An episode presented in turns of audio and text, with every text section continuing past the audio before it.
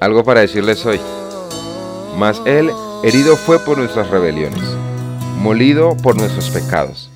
El castigo de nuestra paz fue sobre Él, y por su llaga fuimos nosotros curados. Isaías 53, versículo 5.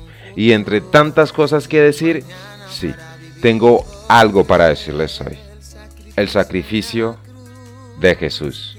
Cuando Juan el Bautista estaba bautizando en el río de Jordán, vio a Jesús caminando hacia él y exclamó, He aquí el Cordero de Dios que quita el pecado del mundo. Juan capítulo 1 versículo 29. El sacrificio de Jesús pagó la pena por los pecados de la humanidad. Que sin este acto de amor por parte del Hijo de Dios, la humanidad no tendría esperanza de vida después de la muerte. Pero, pero ¿por qué fue necesario el sacrificio de Jesucristo? Pues bien, entremos en contexto acerca de lo que se refiere cuando habla acerca de lo que es el Cordero. La denominación de Cordero de Dios hace referencia a épocas pasadas cuando Israel fue liberado del antiguo Egipto bajo la guía de Moisés. Antes de la décima plaga, la muerte de los primogénitos, a las familias israelitas se les ordenó que sacrificaran un cordero y con su sangre untaran el marco de sus puertas.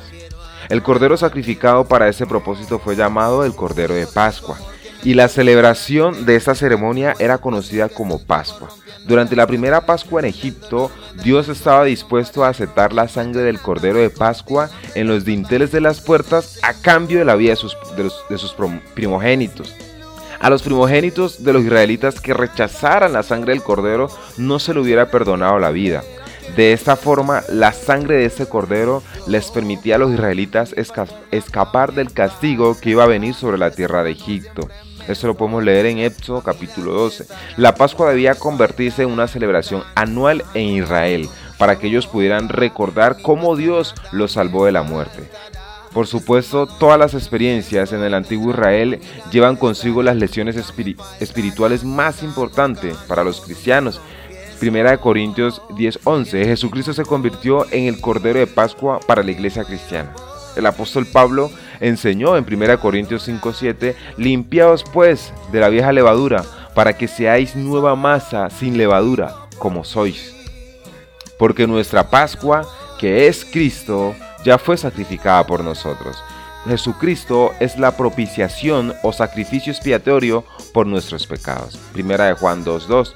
Sin el sacrificio de Jesucristo no tendríamos perdón.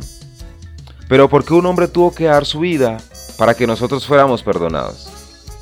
Pues bien, vayamos al libro de Génesis, donde nos narra el primer pecado cometido por la humanidad, específicamente Adán y Eva comiendo el fruto prohibido del árbol del conocimiento del bien y del mal. Dios les había advertido que si lo desobedecían el castigo sería la pena de muerte. Algo muy trascendental ocurrió cuando ellos cedieron ante la astucia de la serpiente. No solo tendrían que morir en algún momento, sino que fueron expulsados del jardín del Edén y fueron puestos ángeles en la entrada para que nunca más pudieran regresar. El acceso al árbol de la vida ya no era posible. La relación con Dios se alteró dramáticamente. El pecado había entrado a los seres humanos y había causado una separación con Dios. El pecado es la antítesis del carácter perfecto y justo de Dios. Él lo aborrece. Es una terrible mancha en su hermosa creación. Amados oyentes, el pecado es la causa del dolor, el sufrimiento y todos los males de este mundo. Un Dios justo y recto no puede aceptar o coexistir con el pecado. ¿Cómo podría sanarse la brecha entre Dios y la humanidad? ¿Cómo podríamos nosotros los seres humanos tener una nueva relación con el Dios Santo y disfrutar directamente en su compañía? ¿Cómo podríamos convertirnos en sus hijos y llamarlo Padre?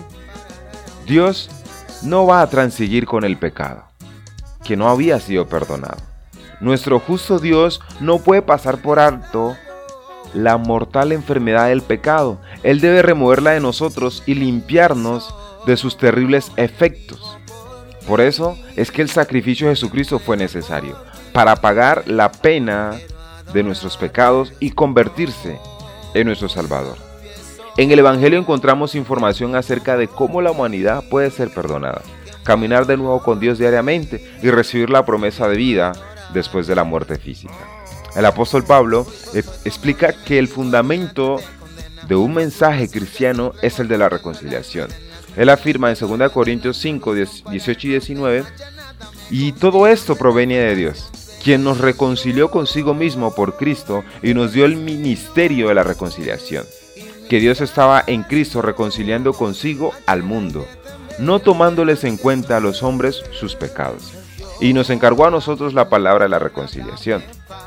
Dios permitió que la brecha fuera sanada a través del sacrificio de Jesucristo. El plan de salvación de la humanidad es de Dios. El método que Él escogió para quitar o perdonar nuestros pecados fue que un miembro de su familia, el Verbo, que fue hecho carne, Jesús, debería venir a la tierra como el ser humano, Jesucristo, y morir por nuestros pecados. Pablo expresa este profundo acto de misericordia en Filipenses 2, 5, 8. Haya pues en vosotros este sentir que hubo también en Cristo Jesús, el cual, siendo en forma de Dios, no estimó ser igual a Dios como cosa que aferrarse, sino que se despojó a sí mismo, tomando forma de siervo, hecho semejante a los hombres, y estando en la condición de hombre, se humilló a sí mismo, haciéndose obediente hasta la muerte, y muerte de cruz. Por medio de la muerte de Cristo, Dios demostró su profundo amor por nosotros y la espantosa naturaleza del pecado. De haber afrontado los pecados de la humanidad de una manera superficial, habría sido un perdón sin esfuerzo, y habría transmitido el mensaje a la humanidad de que la rebelión y el rechazo de las leyes de Dios no era nada, nada grave. Al mandar a su Hijo para que fuera golpeado y crucificado, el precio de nuestro perdón fue muy grande para Dios, demostrándonos de manera muy poderosa que el mal sí importa.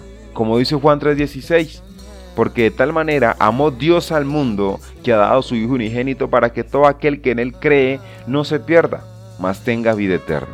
Juan escribió más adelante en 1 Juan 4, 9 y 10, en esto se mostró el amor de Dios para con nosotros, en que Dios envió a su Hijo unigénito al mundo para que vivamos por Él.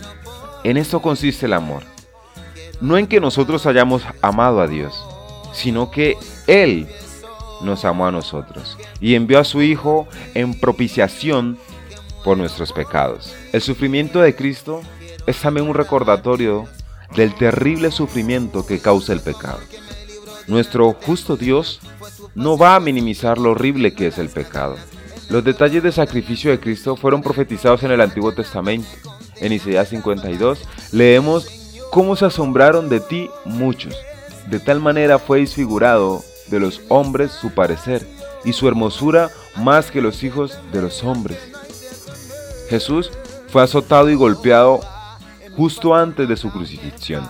Isaías profetizó que quedaría prácticamente irreconocible y que sería una de las golpizas más severas que un ser humano hubiera tenido que soportar. En el siguiente capítulo narra que el Hijo de Dios fue golpeado por nuestras transgresiones y por nuestros pecados y que finalmente Él dio su sangre como un completo sacrificio por nosotros, para reconciliarnos con el Padre, ofreciéndose a sí mismo por nuestros pecados. Todo esto fue de acuerdo con la voluntad de Dios y el plan que tiene para que la humanidad sea perdonada y eventualmente alcance la vida eterna. Mis amados oyentes, el sacrificio de Jesús nos hizo libre. El sacrificio de Jesús nos acerca al Padre. El sacrificio de Jesús nos hace una nueva criatura. Mis amados oyentes, eso tenía para decirles hoy. Dios me les bendiga grandemente y que tengan un feliz y bendecido resto de semana. Soy B. Jones y esto fue algo para decirles hoy.